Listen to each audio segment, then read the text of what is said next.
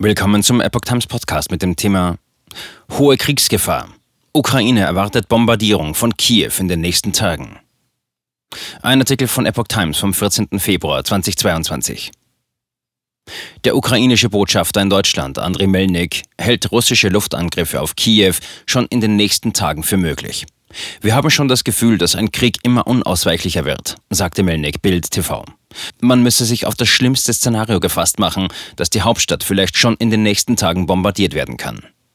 Bei Flugzeugen und Schiffen sei Russland der Ukraine überlegen. Da sind wir wirklich eine leichte Beute für Putin.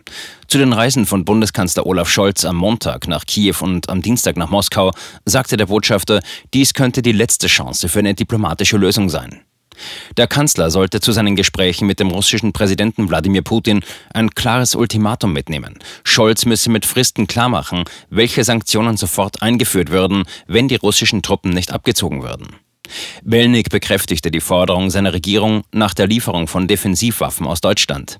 Es gehe dabei um 12.000 Panzerabwehrraketen, um sie bei einer Bodenoffensive gegen die 2.000 russischen Panzer einsetzen zu können, oder um 1.000 Luftabwehrraketen.